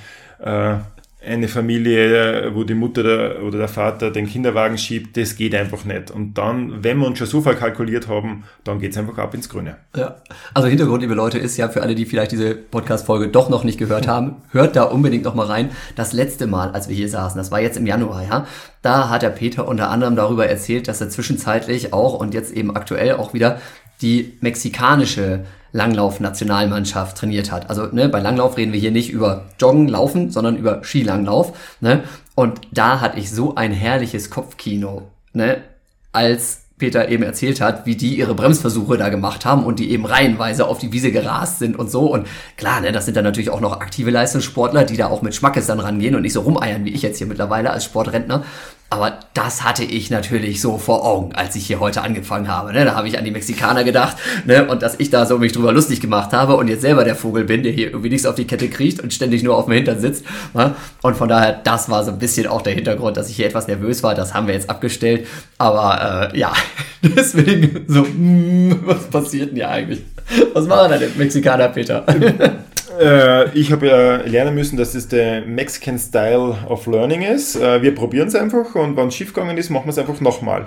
Wir äh, haben eigentlich den mit, äh, mitteleuropäischen Stil angewandt. Wir haben mal vorsichtig angefangen und haben uns dann schrittweise ans Limit getastet. Der Mexikaner macht es von der anderen Seite. er macht es erst einmal so schnell wie möglich und äh, sieht, es klappt nicht und reduziert nachher die Geschwindigkeit, bis dass es dann in einem Bereich ist, wo er es beherrscht. Ja. ja, die leben einfach so. Okay. Äh, hilft manchmal einfach nur dezent zur Seite schauen. Es geht nicht anders. Schön gesagt. Dezent zur Seite schauen, okay. Ja. Sie akzeptieren das auch. Also sie, du, du sprichst mit ihnen, du versuchst zu erklären. Äh, aber sie akzeptieren dann auch, wenn sie in der Wiese liegen und ja. äh, dann äh, das gleich nochmal versuchen müssen. Okay, genau. super. Aber das läuft tatsächlich nach wie das vor, Das läuft ja? also tatsächlich. Äh, wir haben, genau. Jan, du warst, glaube ich, im Januar, Januar Februar, hier, genau. genau. Dann äh, hat es äh, schon wieder im März ein Trainingslager gegeben auf Schnee hier in Pertisau. Dann hat es eine mexikanische Meisterschaft äh, in Toblach gegeben. Fünf Kilometer der Damen, zehn Kilometer der Herren. Mexikanische Meisterschaft, wo ist Toblach? Hier? Äh, in Südtirol. Aha, Genau, okay. aufgrund dessen, weil die alpine mexikanische Meisterschaft auch in Toblach ist. Aha. Weil äh, einer der bekanntesten mexikanischen Alpinskiläufer ist Hubertus von Hohenlohe. Ich weiß nicht, ob der was sagt. Äh, Klingt nicht sehr mexikanisch in genau, ähm, googelst mal nach. Er ist eine richtige Persönlichkeit äh, und der lebt in dieser Region und deswegen gibt er, er fährt auch für die mexikanische äh, für, äh, mexikanischen Pass und äh, ist auch für am Start äh, ist äh, sehr, sehr viele Olympiaden für Mexiko gefahren, sowie Weltmeisterschaften und dementsprechend findet dort die Meisterschaft statt. Und jetzt waren wir schon wieder auf Trainingscamp hier auf Roller.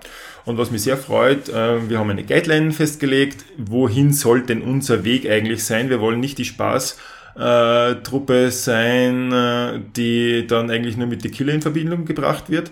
Cool, cool sondern wir Runnings, die Jamaikaner im Bob und sowas. äh, genau, genau, denk an Cool Runnings, die sind dann auch ganz bravourös runtergefahren Ja. am Schluss und genau dort wollen wir auch hin und da haben wir Ziele. Ja. Und mittlerweile hat sich eine Trainingsgruppe rauskristallisiert, die auch gemerkt hat, dass Training hilft und Training notwendig ist. Ja. Zuerst hat jeder glaubt, das ist alles cool, alles lässig und jetzt haben wir wirklich eine schöne Trainingsgruppe. Okay, also auch der typische Gang so, ähm, ich merke, dass ich durch wirklich persönlichen Einsatz einfach besser werde und dadurch entwickle ich noch mehr Ehrgeiz Genau. und dann werde ich noch besser und dann, ne, das ist ja so der typische Weg des, des Sportlers, des Leistungssportlers natürlich insbesondere, ne, dass man so durch die eigenen Erfolge dann auch angestachelt wird, dann noch mehr zu machen und Genau, mehr zu genau, wollen. genau, aber die Grundeinstellung, äh, einfach nicht nur cool sein wollen, dass ich ein mexikanischer Langläufer bin, sondern auch Leistung erbringen möchte, da hat sie dann einmal ganz gut äh, das Teilnehmerfeld einmal dezimiert. Ja, ja, ja.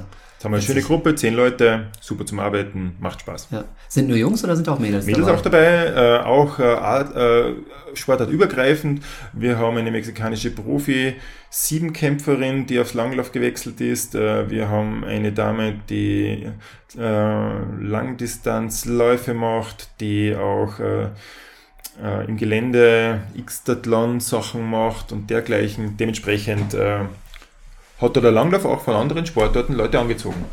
Warte, Ich muss mal ganz kurz das Fenster zugeben, liebe Leute am Podcast. Wundert euch nicht, ne? weil draußen ist mit der Kettensäge zugange. Keine Ahnung, ob ihr das gehört habt, aber ich habe das gehört. Ne, deswegen. Und da gehört der. Skiroller einfach genau mittlerweile einfach äh, zum Standard-Trainingsgerät. Äh, in dem Fall dann auch klassisch und Skaten, weil wenn du bei der nächsten Weltmeisterschaft deinen Wettbewerb in der Klassischtechnik zu laufen hast, dann äh, musst du auch im Sommer am klassisch Skiroller trainieren. Wie viel Prozent sind das dann im Sommer, wenn so ein, so ein Wintersportler, also ein Langläufer sagt, im Sommer trainiere ich jetzt? Ähm, sind das 10 Prozent Rollski und, keine Ahnung, 50 Prozent Laufen und 40 Prozent Radfahren? Oder kann man das so ungefähr sagen? Ja, mit dieser Prozentaufteilung bist du ja, äh, bist ja mehr in deiner Sportart noch beheimatet. Genau.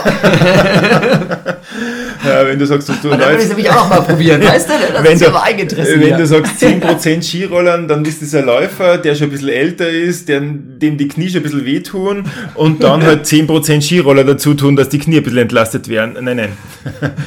Wir haben das unser Haupttrainingsgerät, also wir unterteilen das ja, unsere Vorbereitungszeit, so wie du das auch gemacht hast, äh, in verschiedene Perioden. Und jetzt ist noch ganz stark äh, Bergwandern, Bergtouren, lange Radtouren. Und das nimmt dann Richtung Juli, August äh, ab. Und dann kommt der Skiroller als Haupttrainingsgerät und ist sicher in der Ausdauerbelastung äh, 80 Prozent im Einsatz. Oh, wow. Ja. Okay. Ja klar, es ist wie Langlaufen. Das wäre ungefähr so, wie wenn du im Sommer äh, nicht laufen würdest, sondern sag- sagst, du würdest jetzt 90% Rad fahren, Hm. äh, dann wird es ein bisschen schwierig, äh, in deiner Hauptsportart Langlau äh, Laufen Ja. äh, irgendeinen Erfolg zu erzielen. Es Ja, ist einfach ja. so, so extrem nahe an der Technik, extrem nahe ähm, an deiner Stammsportart. Genau. Okay, ja, da hätte ich schon gedacht, dass man auch viel, viel über eben Laufen und, und anderen Ausdauersport einfach auch machen kann und auch automatisch macht. Ähm, aber okay, klar, wenn man dann die Spezifik Je nach, braucht. Periode, je nach Periode Ja. geht es einfach dann gegen Winter immer mehr spezifisch und das fängt bei uns eigentlich im August äh, mal an, dass man verstärkt den Skiroller einsetzt. Wir haben ja dann auch klassischen Skating-Skiroller, somit wird es auch nicht langweilig. Ja. Genau. Der Langläufer hat eigentlich eine, eine, eine, super Situation, weil er sehr viele unterschiedliche Sportarten in sein Training äh, integrieren kann. Zuerst hat er die Bergwanderung, dann das Rad, dann kommt der Skiroller. Krafttraining haben wir, haben wir viel dabei. Also es ist ein sehr umfassendes äh, Training. Ist nicht, wird nicht langweilig, weil sehr viele unterschiedliche Trainingsmittel eingesetzt werden. Ja, also ist ja doch immer noch so ein Exotending definitiv, wie mit den, mit den Skirollern. Ähm, also bei uns zum Beispiel, ja, im Chemnader Stausee in Bochum, wo ich ja ganz, ganz lange und oft trainiert habe, da sah man dann ab und zu mal einen da langdüsen und ein sehr guter Freund von mir, der, der Jürgen, ne, das ist so ein ganz verrückter Langläufer und Orientierungsläufer und alles, der ist dann auch immer mit den Dingern unterwegs. Ähm, der wird sich sehr, sehr freuen, wenn ich ihm die Videos heute schicke, da hat er was zu lachen. Ähm, wenn du jetzt hier, also klar, im Winter als Trainer unterwegs bist, Langlauf, Langlauf, Langlauf, ja, ab und zu vielleicht mal, weiß nicht, machst du auch sogar Skitouren und sowas? Spielst da ist ja eigentlich an, im Winter alles Langlauf. Genau, alles Langlauf. Wie ist jetzt das Verhältnis von den Stunden, die bei dir gebucht werden im Sommer? Ist das mehr Mountainbike fahren? Ist das viel Wandern? Und ist überhaupt ein signifikanter Anteil? Weil, wie gesagt, ne, also Ne, also so die, die Hemmschwelle ist, würde ich sagen, hoch und äh, das ist schon sehr speziell, was wir jetzt gemacht haben. Ich meine, ich darf mich wirklich glücklichst schätzen, äh, dass du regelmäßig da, äh, dass wir regelmäßig äh, auf Langlauf-Ski und Skiroll unterwegs sein können. Aber du bist nicht der Einzige, definitiv nicht. Äh, glücklich schätzen darf ich mit, dass sehr viele Athleten, vor allem deutsche Athleten, immer wieder regelmäßig zu mir kommen, äh, weil genau das die Zeit ist, wo du deine Technik verbessern kannst. Äh, der Sommer ist lang. Äh, der Sommer inkludiert bei Schülern immer die Ferien. Sie haben Zeit und du kannst auch wirklich mal größere technische äh, Elemente angehen, trainieren, weil du Zeit hast. Ich kann im Winter, der Winter ist zu kurz, die Athleten sollten Rennen laufen, äh, sollten erfolgreich sein und ich kann ja dem Athleten im, im, im Dezember sagen, dass er alles verkehrt macht und äh, äh, im Anfang Jänner sollte er Rennen laufen und eigentlich hat er immer mein Gedanken im Kopf, dass er eigentlich ja viel verkehrt macht. Geht ja nicht. Also es ist für die Athleten einmal die Zeit, wo man richtig schön ausgedehnte Technik-Trainingseinheiten machen kann. Ähm, somit habe ich da schon einige Athleten, die regelmäßig kommen und dann haben wir Volkslangläufer, die sie im Winter Volkslangläufe laufen. Und das ist jetzt ja nicht untypisch in Tirol, dass sie dann Wettkämpfen teilnehmen. Wir haben viele äh, Langlaufrennen und äh, auch die haben schon mitgekriegt, dass mit Technik ein bisschen leichter geht. Wenn man älter wird, wird es mit der Ausdauer und der Kraft halt ein bisschen weniger. Das äh, umfasst aber nicht die Technik. In der Technik kann man sie immer verbessern. Also man kann da ein bisschen kompensieren und das macht Spaß und die nutzen das auch wirklich äh, engagiert aus, um dann wieder im, im Winter für sich die persönlichen Erfolge zu erzielen. Also so gesehen haben wir da ein Klientel, der, des Sportlers, der an Wettkämpfen teilnimmt und dann, und das dritte, die dritte Gruppe würde ich sehen, das sind diejenigen, äh, die sagen, im Winter tut, tut mir nichts weh, im Winter fühle ich mich wohl, ich habe Bock auf Langlaufen, mir macht das Spaß, aber im Sommer immer nur Radfahren, äh, Laufen ist nicht so, Knie-Thema ist ein typischer, typischer Aspekt bei den Leuten. Ach, dann probiere ich die Skiroller aus. Und das wären so die drei Hauptgruppen, die das Skirollern eigentlich favorisieren gern machen und ich bin eigentlich fast jeden Tag auf Skiroller. Wow, ja. okay, krass. Ja. Und tatsächlich wirklich, also richtig, richtig leistungssportmäßig bei eben irgendwelchen Nachwuchsathletinnen und Athleten. Und da ist die Technik auf den Skirollern so nah dran an dem, was du im Winter machst, dass du durch dieses Sommertraining deine Wintertechnik noch verbesserst. Äh, unbedingt, unbedingt. Wahnsinn. Du musst im Sommer ja. äh, an der Technik arbeiten, weil es im Winter einfach zu kurz ist. Wenn mhm, du jetzt Wochenende genau. Rennen hast, dann äh, erholst dich dazwischen ein bisschen ja. äh, und dann bereitest du dich fürs nächste Rennen vor und dann kannst du auf kleine Aspekte äh, eingehen. Äh, wenn du die im, im Sommer schon gelernt hast, dann ist es oft einfach nur ein Schlagwort, was man dem Athleten sagen muss, hey, denk an deine Oberkörperposition und er, ach ja, wissen wir, war im Sommer, äh, haben wir bearbeitet und ich kann es sofort umsetzen. Er muss nichts mehr Neues lernen, er braucht die Sachen nur mehr anwenden und äh, ist ganz eine wichtige Zeit äh, fürs Techniktraining. Cool, das ist ja witzig, weil also rein so von der, von der Optik her und von der Vorstellung, da hat man ja doch irgendwie, also zumindest ich so, ne, da ist einmal Winter mit Schnee und kalt und da ist einmal Sommer und klar, die Geräte sehen bisschen ähnlich aus, ne, aber da die langen, langen äh, Langlaufbretter, ne, und äh, ja, alles irgendwie eingemummelt und so. Und jetzt hier im Sommer mit T-Shirt und da so, so ein kleines Brettchen mit so zwei Rollen drunter. da habe ich ja schon gedacht, irgendwie, ja, das muss auch irgendwie technisch dann ein Stück weit wirklich weit auseinander liegen. Ähm, Finde ich spannend wieder, dass das tatsächlich so nah beieinander ist, dass es also der Langlauftechnik macht es grundsätzlich nicht aus, ob du ein T-Shirt an hast oder mhm. ob du eine Jacke ja. an hast. Das ist der Technik echt mal ziemlich egal. Äh, Jan, erzähl du, äh, wie hat es sich angefühlt? Hat es sich wie Langlaufen angefühlt wie Skaten äh, oder war es für dich artfremd? Nee, nee, hat sich absolut so angefühlt. Ne? Aber wie gesagt, wir haben jetzt eine Stunde draufgestanden und so. Und da war ich überrascht, wie nah es dran ist. Ähm, aber da ich nun eben auch kein wirklich souveräner, guter Langläufer bin und jetzt natürlich nach so einer Stunde hier mit den Skirollern das auch nicht wirklich beurteilen kann, habe ich schon gedacht, dass ich hätte sogar befürchtet, dass man sich seine Langlauftechniken ein Stück weit versaut, wenn man eben im Sommer mit diesen etwas, zumindest fremden Geräten unterwegs ist. Aber dass es jetzt genau andersrum ist, finde ich ja wieder spannend. Ach, du forderst mich aber jetzt groß heraus. weißt du doch. Jetzt habe ich wieder eine große Klappe. Ja. Immer nach dem Training. Genau. Provoziert euch manchmal ganz gern. Ja. Nächstes Mal machen wir einen Podcast vorher. ähm, Skating ganz nah dran. Ja. Äh, kannst eigentlich alle Technikelemente wunderbar im Sommer trainieren. Klassisch, äh, viele Sachen ganz nah dran, äh, manche Sachen wie Beinabstoß. Anders, beim Klassikroller hast du eine gesperrte Rolle, die dir das Zurückrutschen äh, verhindert. Und äh, beim Classic Ski musst du den Druck nach unten ausüben, dass du irgendwie diese Steigzone, diese raue Zone unterm Ski in den Schnee kriegst. Ja. Und das ist ein sehr großer Unterschied, den du zwar technisch üben kannst, aber nie das Gefühl dazu kriegst, weil die Rolle ist blockiert und die, die blockiert einfach. Du brauchst mhm. sich dir da keine Sorgen machen. Ja. Heißt für mich, in meinem Trainingsaufbau mit den Athleten, Sommertraining, Skating und klassisch. Und wenn im Frühwinter, wenn wir das erste Mal Schnee haben, nur klassisch dieser Beinabstoß, den wir im Winter, äh, den wir im Sommer, Entschuldigung, nicht üben können. Ja. Und dann haben wir ein wunderbares System, wo wir dann um die Weihnachtszeit richtig schön durch sind. Mhm. Genau. Ja. Ich kann es jedem nur empfehlen, der äh, gern langläuft, um mal das auszuprobieren. Äh, wichtig ist, glaube ich, auszuprobieren, nicht gleich die ganze Ausrüstung zu kaufen. Es braucht eigentlich nur den Skiroller, äh, alles andere nehmen wir aus dem Winter. Aber einfach ausprobieren auf einer flachen Strecke, dann kriegt man auch ein Gefühl dazu. Ja, hundertprozentig. Also kann ich direkt auch so unterschreiben hier nach einer Stunde. Ähm, hätte ich nicht gedacht. Ich bin, bin total begeistert irgendwie, dass das so nah dran ist, dass es auch so zumindest vergleichsweise unkompliziert ist, habe ich mir ganz anders vorgestellt.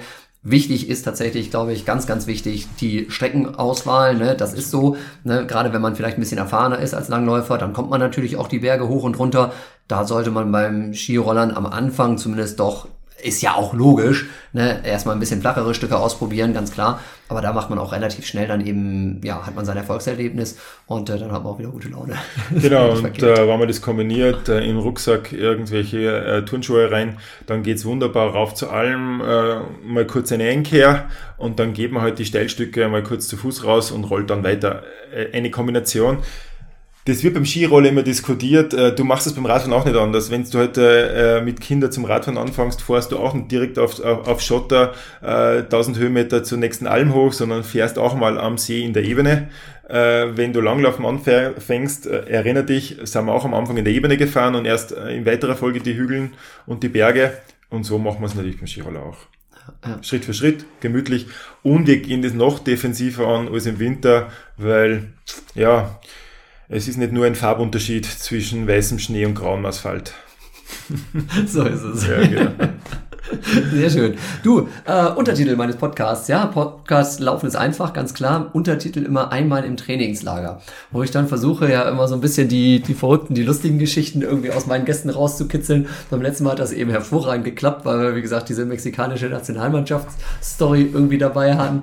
Hast du irgendwie eine besonders spannende, witzige Geschichte mit irgendwelchen Gästen oder mit dir selber gehabt, wo du sagen würdest, das war jetzt im Sommer mal völlig, völlig lustig, keine Ahnung, äh, kam irgendjemand vorbei und hat das noch nie gesehen mit dem, mit dem, den Skirollern und hat dann irgendwie dich da stundenlang in Gespräch verwickelt oder ähm, irgendwie solche Geschichten oder?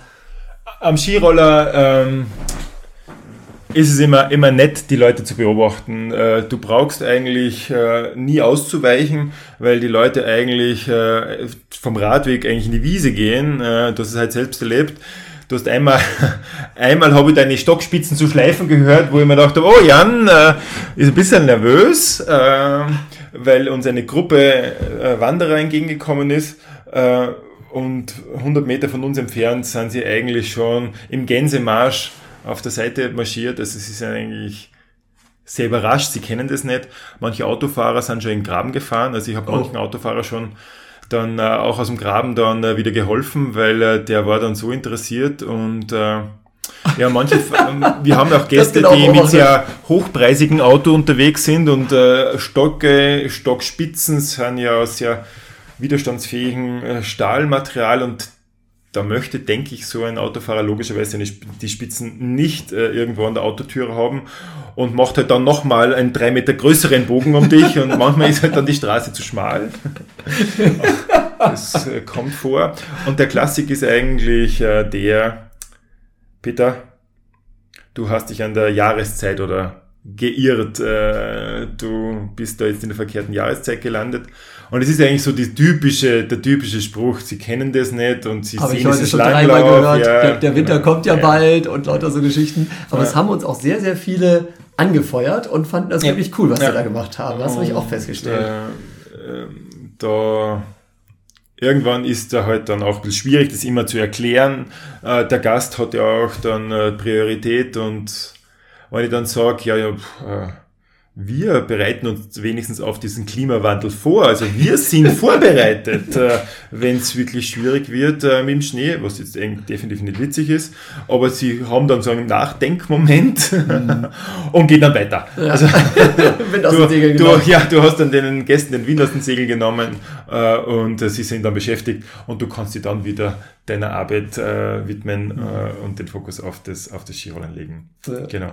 cool. Ja, also wie gesagt, ne, ich habe auch manchmal noch das Gefühl, wenn man so jemanden sieht aus so Skirollern, okay, der kommt irgendwie aus einem aus einem Film oder sowas und so totaler Exot. Hier vielleicht schon mal ein bisschen mehr als bei uns eben in den Regionen. Aber ähm, ja, jetzt, nachdem ich das irgendwie selber ausprobiert habe, kann ich es Wir haben, wir haben auch das Glück, dass wir einen Weltklasse-Langläufer hier am Achensee haben mit Moser Benjamin, der täglich eigentlich bei uns auf Skiroller trainiert. Äh, somit sieht man dieses Sportgerät doch das eine oder andere Mal. Aber natürlich äh, ist es jetzt kein Massensport. Warum? Nicht, weil das Skirollern äh, keinen Spaß macht, auch nicht, weil es übertrieben gefährlich ist. Ganz einfach, im Sommer gibt es so viele schöne andere Sachen. Ich, mein, ich, kann, ich kann joggen gehen, ich kann Bergwandern, was im Winter deutlichst eingeschränkt ist. Ähm, ich fahre mit dem Rad, was im Winter eigentlich, äh, eigentlich nicht Sinn, äh, in, der, in der Regel nicht Sinn macht. Und so gesehen gibt es eigentlich im Sommer viele andere Möglichkeiten, was die Leute tun. Das ist auch gut so. Genau. Wäre ganz schlimm, wenn unsere tolle Rollerstrecke nur überfüllt wäre von, äh, von Leuten, die Skirollen und wir zwei nicht Skirollen genau. könnten. Wäre doch auch nicht gut. Ja. Genau, so das, das war schon ganz perfekt heute. Hatten wir auf jeden Fall eine Menge Platz und konnten es ausprobieren. Fand ich super. Buchen bei dir, ja, Langlaufschule Aachensee. Ne? Wenn man mal hier in der Region ist, gerne auch mal ausprobieren. Ja, ist einfach auch ein genau. Erlebnis. Was, ich, was, was, was, was auch öfter vorkommt, dass die Leute einfach mal die Lang Langlaufroller ausborgen. Ähm, ich habe mir, äh, ich teste äh, immer wieder, wenn ich neue Modelle finde, einfach den Langlaufroller, der am einfachsten zu laufen ist. Äh, nicht, weil ich es den Leuten zutraue, aber wenn es irgendwo mal ein bisschen schwierig wird, wenn ich ein bisschen mehr Sicherheitspuffer habe, ist es immer super, äh, wenn das Material einfach maximal sicher, maximal stabil ist, äh, was jetzt die Lauftechnik betrifft oder stabil für die Lauftechnik, äh, macht es durchwegs äh, große Unterschiede. Und es, ist, es gibt eine große Bandbreite von Modellen da kann man nicht sagen schlecht oder gut, aber einfach und weniger einfach. Und da geht's mir immer um das Einfache. Du hast heute so ein Modell gehabt äh, und ich glaube, du hast dich wohl gefühlt. Total, ja, ja. Also weil es geht einem ja nicht darum, dass man jetzt da irgendwie Riesenumfänge macht und riesig schnell und sportlich unterwegs ist, sondern man will erstmal reinschnuppern und man will sich, will sich gut fühlen dabei, schnell Fortschritte machen und genau das hat heute funktioniert. Ne? Und das ein, der einfache Rolle hat auch äh, im Umkehrschluss keinen Nachteil. Also auch wenn du jetzt sagst, äh, okay, laufen, war mal, ich will jetzt bei Skiroller-Wettkämpfen teilnehmen. Dann gibt es eigentlich keinen Nachteil, warum du den einfachen Roller wechseln solltest, auch wenn du wirklich viel läufst, weil diese Einfachheit dich immer unterstützt. Macht Sinn. Ja, okay. Ja, coole Sache. Lieber Peter, vielen herzlichen Dank, total gut. schöne Grüße an Petra natürlich nochmal. Ne? Äh, Jan, äh, schöne Grüße zurück. äh, Petra wäre gerne auch dabei gewesen, äh, hat aber leider auch mal arbeiten müssen. Ja, so ist das. Und ihre Arbeit schaut tatsächlich anders aus als unsere. Wir können einfach miteinander quatschen. Sie sitzt im Büro und muss sich mit äh, Computer runterärgern. Ja. Man, manchmal ist der Job gar nicht so schlecht, finde ich, den wir hier machen, muss ich auch sagen. Liebe Leute, ich verlinke euch das auf jeden Fall oder schreibt das nochmal in die Podcast-Beschreibung, welche Folgen das genau waren mit Peter und Petra und Peter. Ne? Also die haben wir ja, wie gesagt, im Winter hier schon mal aufgenommen. Ne? Da könnt ihr gerne nochmal reinhören, falls ihr es noch nicht getan habt. Oder hört es euch ein zweites Mal an, ist auch nicht verkehrt. Ja, und ähm, wenn ihr demnächst wieder jemanden sieht, der da irgendwie scheinbar auf der grünen Wiese und wenn man genauer hinguckt, dann doch auf dem Radweg irgendwie mitten im Hochsommer Langlauf macht, dann wisst ihr jetzt auf jeden Fall, was das ist und vielleicht probiert ihr es ja selber auch mal aus. Super, Peter, danke dir. Herzlichen Dank, danke dir. Und vielleicht, ja, vielleicht ist es euch schon aufgefallen, der Fitschen, der hat einfach eine große Klappe, der labert gerne und der hat auch immer gerne, sehr, sehr gerne das letzte Wort. Und das ist super praktisch, ne, weil so ein Podcast, ne, da bin ich einfach der Chef im Ring und kann quasi ja machen, was ich will. Und da kann ich auch einfach mal hinter diese ganzen Interviews noch was dahinter setzen. Und deswegen, ja, an der Stelle sei nur noch mal ein bisschen Appetit gemacht auf die nächste Folge, die kommt, denn da rede ich mit niemand anderem als mit Peter Herzog, dem österreichischen Rekordhalter im Marathon. Nie Nie, nie, nie ist ein österreichischer Läufer schneller gelaufen als der Peter. 2 Stunden 10 und mit dem habe ich nicht nur oben auf dem Berg den Podcast aufgenommen, was schon ziemlich, ziemlich genial war. Ich habe keine Ahnung, wie die Tonqualität geworden ist, ne? aber äh, man darf gespannt sein. Sondern danach bin ich mit ihm und der Lisa auch noch eine Runde rennen gegangen. Und das, wie das Ganze so war und was der Peter überhaupt gemacht hat, dass er erst mit 26 überhaupt richtig mit dem Leistungssport im Laufen angefangen hat. Darüber findet ihr dann in der nächsten Folge was heraus und ich hoffe, ihr seid wieder dabei, wenn es dann heißt, Laufen ist einfach, der Podcast von und mit Jan Fitschen und Laufen.de Österreich Spezial. Bis dahin, macht's gut, euer Jan.